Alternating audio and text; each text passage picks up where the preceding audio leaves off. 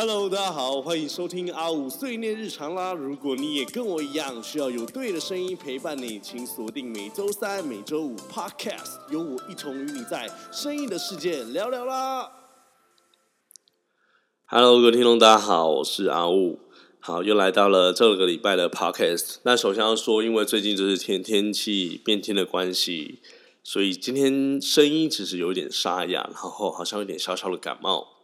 对，因为鼻子过敏的关系，因为变每次变季的话，天气一大变，或是或是季节这样一变的话，我都会一些过敏，或是鼻窦炎，或者是开始鼻子会不舒服的症状或鼻塞啊。我不知道每个人是跟我一样，因为我之前就会有一些鼻窦炎，然后自己还有鼻中隔弯曲，虽然都已经手术解手术完了啦，可是好像这种东西好像是就是没办法更正。加上呢，因为上礼拜不是同志游行嘛，然后在在台北。就是连玩了三天，然后连完了三天之后，就是发现真是年纪真的到了诶，到了之后真的是，只要练完一天两天，隔天就是需要非常非常多的时间去补足那个体力，然后让自己的身心状况都恢复正常。到底还要 身心状况恢复正常，就是太累了，真没办法像那种小朋友一样，就是以前我大学生的时候，真的可以隔天玩完，呃。当天玩完，然后隔天早上可以去上课或者去上班。现在是没办法了，现在是很累了。但真的要说，今年的同志游行虽然没有以往往年的来的这么的盛大，但就是因为外国人的关系，又加上疫情的关系嘛。但我真的觉得每一年的同志游行，主办单位都非常非常的棒，他想要把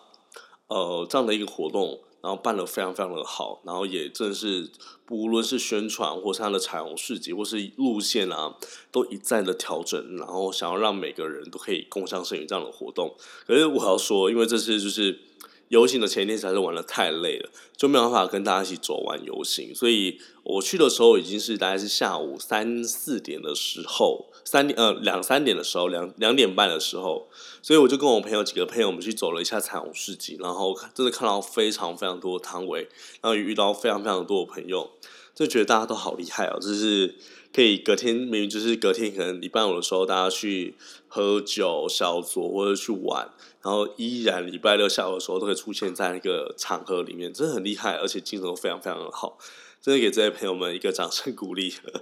对啊，然后嗯，因为我那一天是太太晚去了，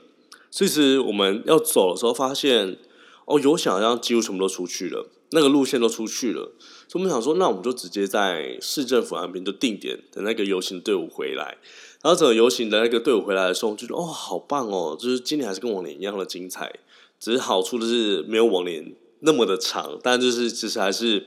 非常非常多人共享盛举，但比较可惜就是因为疫情的关系嘛，外国人都没办法来，所以就没有像往年那么的盛大。但我觉得是很棒，这我们这真的要给我们一年一度这样的同志同志游行这样长游行的一个年度盛事，大家一定要共襄盛举。那一样是我们明年还是一定要去一起去参加好吗？对啊，那今天呢，其实想跟大家聊的议题啊，比较像是。因为我最近就是上礼拜看到那个我一个很喜欢的一个一个创业家，然后他叫做威野，然后他就开始也开始最近自己的一个 podcast，然后就跟呃我另外一个也很喜欢的一个斜杠的一个女创女强人女创业家，然后跟淡如姐，他们就两个合一起合作了第一第一集的 podcast，叫做房地产相关的。那我我觉得，如果有喜欢这个类型的朋友啊，投资理财、创理财的朋友，真的可以去听到威野的一个 podcast，真的非常非常的棒。尤其有跟他们大咖的那个淡如姐。那今天呢，也是想跟大家去聊聊，就是因为我自己也是从，因为我现在二十八岁嘛，所以我自己也是从二十四岁、二十五岁的时候回台南，然后因为想要再讨论一下自己未来的一些方向。所以在二十五岁的那一年，就读了非常非常多，像是投资理财跟创理财的一些书籍，然后尤其是房地产相关的。然后有一本书，就是正是让我改变非常非常多，它叫做《穷呃富爸爸跟穷爸爸》这本书。然后其实这本书呢，它将好将近快二十几本的一个系列，可能很多人都会以为它好像只有一本书而已，而不是哦，它它有将近二十几本书。然后它里面谈论的是谈论他的这个作者 Robert Kiyosaki 这一个人，他的整个从从当兵，然后到创业，到投资房地产，到后来财务跟时间自由这样的一个心路的历程。他到现在，只是在每一年，他还是都会不断在更新他自己的一的书籍。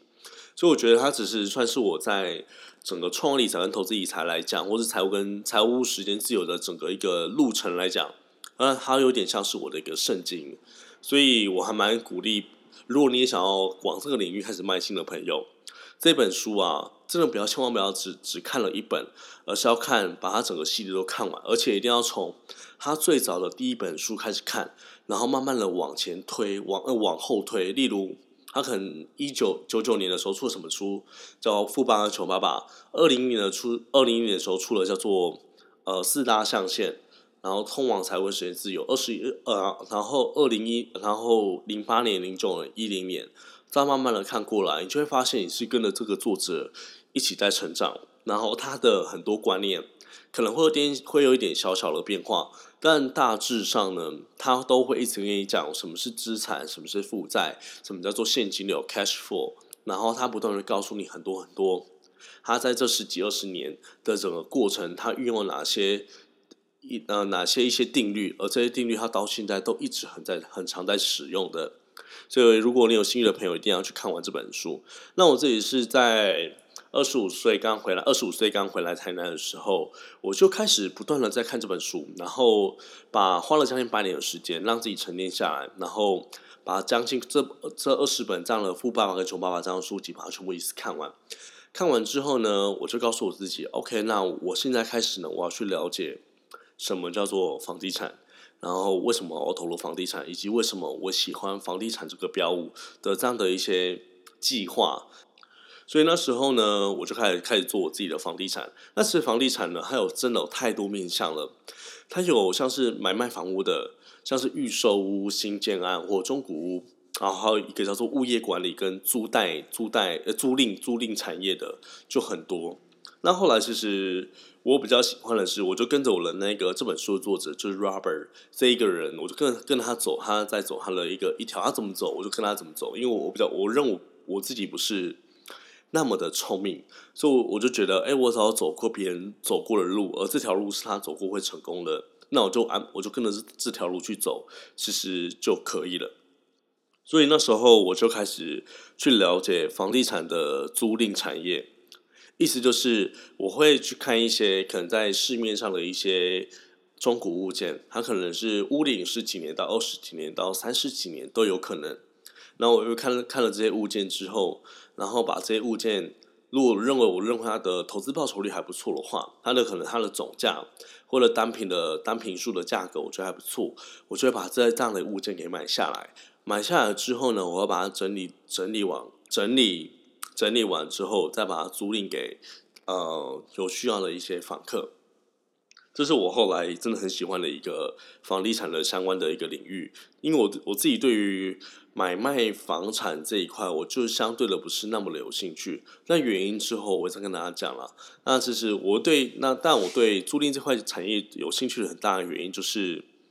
呃，因为我以前在台北念书，大大家都知道，我在台北待了七年，从工作。从公呃台北算待七年啦，就是呃往以以北来讲，我待了七年，桃园跟台北，我大概待了七年，所以其实我在台北这七年的时间，六七年的时间，我都是在租房子。那其实台北台北的房子有一个大家应该都很知道的一个状况，就是永远都是需大于需需求大于供给，所以需求大大于供给的一个的租赁产业来讲，通常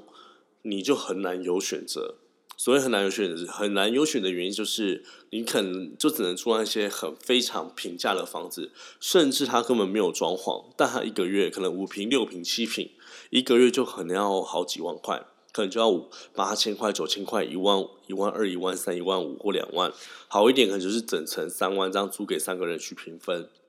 所以，像是我以前在台北的时候啊，我在台北应该搬过十几十几次的家吧。然后从可能从一个月四千多块到一个月一万多块，我都租过。所以我发现，真真的真的当当台北租赁的这个产业啊，呃，如果不是那么的发达的时候，就会造成大家都会呃用很多的钱，但租一个很不好的一个房子。可是，当你把这个市场弄得很好的时候，你就会发现，你可以把你可以把供供供给这件事情变得非常非常的大，然后可以让有需求的人可以住到非常相对品品质比较好的一个一个房间。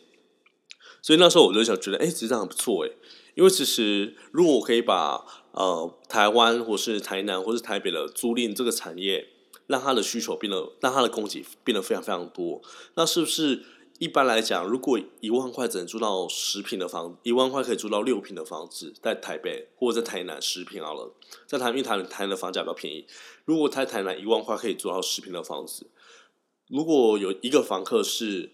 因为一个房客是完全没有没有装潢，但另外一个房客是一个一个房房东是可以有装潢了，是不是相对来讲，这个房客他的选择性就会越来越越来越高？因为竞争性多了嘛，房房东之间的竞争性越来越多了，但房客就会有选择权。他可以租到更好、更好的房子，相同的价位，他可以租到更好的房子。所以后来我就觉得，哎，其实对我来讲，我还蛮喜欢这样的。相对把一个房子从中古屋的样子把它整理完，变成一个比较、比较相对来讲比较质感的一个一个空间，然后再租给有需要的人。所以后来我在台南，可能二从二十五岁到现在二十八岁，快二十九岁了。我这三年多的时间，我一直都在做这件事情。我在台南这市面上看一些我觉得还不错的一些中古屋，可能屋龄十几年到二十几年，或到三三四几年都有。那我也看准它的一个总价，然后跟我要去装潢的一个成本，然后把它装潢结束之后，把它装潢整理完结束之后，再租给有需要的，像是学生或是家庭这样类型的人。一来我是认为，呃，我比较喜欢的是有那种被动型的一个租金的一个资产，而不是像。在房地产，大家都会觉得是哦，房地产好像是买卖赚价差。其实这也是房地产赚获利的一个方式，只是我个人不是那么的喜欢。那不喜欢，大有两种原因。第一种原因，我不喜欢，呃，透过这样的方式把整个整个台南的这种房价的。房价越拉越高，因为可能总价，你今天假如一个人，他总价卖了买了五百万，总价买了五百万的房子，他把它整理完之后，他想要把它卖掉，他可能就卖了六百万，或者是今天是一个预售屋，他总价买了五百，买了五百万，然后因为这这种预售屋已经全全数卖完了，这个竟然全数卖完了，他想要把它再卖掉，他就可以卖个五百五或六百万。从中间套利可能五十万或一百万，可是这样来讲，是对于整个台湾的一个房地产的价格来讲，它都会不断的一个往上、往上、往上涨嘛，所以我就不太喜欢这样的方式，因为我觉得对于后面的人来讲，他是非常非常的辛苦。可是对于那那这这是第一点，那第二点来讲，就是我自己认为，我自己在买房子这一块来讲，我不太会挑。挑房子，我不太会挑到那种可以买卖赚到价差的房子。如果我今天没有买卖赚到价差，我可能买了这个房子，我可能会被这个房子套套个五年、十年、二十年，我反而觉得太辛苦了。而且我觉得我的钱会卡在那边，反而都没有动弹。我觉得这不是我想要。所以其实我比较喜欢的房子，就是我比较喜欢租赁产业。我把房子整理完之后，然后再租给有需要的人，让他租到更好的一个生活的品质。相对的来讲啦，同样的租金租到更好的生活品质，那就可以把它整个像租赁产业的一个一个环境，把它慢慢的水平慢慢的拉高。那其实对于一些可能像一些比较旧的房东来讲，他可能会就会想要跟进，因为其实大家有发现嘛，其实现在的房东啊，他不是没有钱。他就只是不想要额外花钱装潢而已。因为其实如果像我们目前整个台湾的环境来讲，大部分长有那些空房子的人，都是以前五六十岁、以前非常非常早期七零年代或八零年代的一些呃房东先生或房东太太，他们有非常非常多的房子。像是我自己，我记得我以前在台北住顶溪，就是中文化路那边的顶溪的时候，我记得我的房东就有将近。永和将近有好几十栋的房子哦，真的是那种大楼的房子，它好几十户，二三十户、五六十户，他得他的每一户他都不装潢，他觉得这样租就好了，因为这样租也租得掉，那我干嘛额外花钱装潢？可是这样对于相对对于想要租客来讲就会很辛苦啊，因为就是五千块租到一个套房或是一个雅房，然后厕所要共用，这真是真的是一件很辛苦的事情，然后他们也不想额外花一笔钱。那把这个东西用好，因为你就租得出去啊，我干嘛要花钱还要再弄？所以这几年开始呢，我就从台湾的台南这边，都开始不断的看一些中国的一些物件，然后可能跟几个朋友一起合资，然后物色一些可能台南还不错的一些。呃还不错的一些中古屋，可能屋龄十几年、二十几年到三十几年都有。那相对总价来讲，可能是比市面的市价还要来的便宜，因为可能有些屋主他可能比较急售。那我们可能就会先跟他谈，那觉得他的投资报酬率还不错的话，我们再请我们的一些工班或者是一些室内装潢设计师，就会经常帮我们做一点装潢。那其实比较大多的书都是我们自己去看，我们做一些简单的一些呃水电啊，然后工班下去做整理，整理完之后的一些一些家具的一些进驻，可能就是我们自己自己的朋友之间的一些安排，或者是做一些设计。对啊，我觉得这就是我们后来我在谈这几年不断的在走租赁产业这一块，然后我也做了非常非常有心得，然后也认识了一群非常非常好的一些伙，可以一起坐下来讨论啊，然后聊天，然后聊每一个物件，聊每一个装潢的一些设计，甚至我们的一些投资报酬率，或者是我们一些分红。所以我觉得其实很多时候呢，一定要去找到一个跟你一起一些吸引力相近的一些朋友，然后你们真的对同一个目标，你们对于可能租租赁型。租赁型产业或是资产型的收获、被动收入这样子有兴趣的朋友，你们聚在一起，你们才真的这种办法有机会创造出未来可以让你退休的一个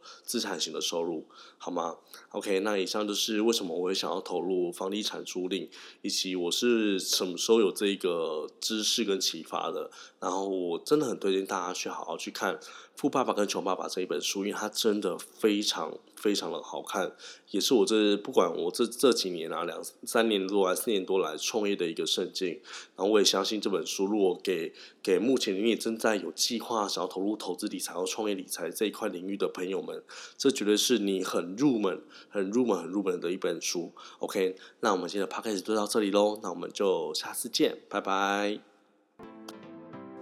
感谢收听今天的 Podcast，记得每周三、每周五晚上六点，我们一同在阿五碎念日常见喽！也欢迎持续关注跟订阅 Spotify、KKBox，或者可以追踪我的 IG AWO 零一一八，给我更多建议喽！我们下集见。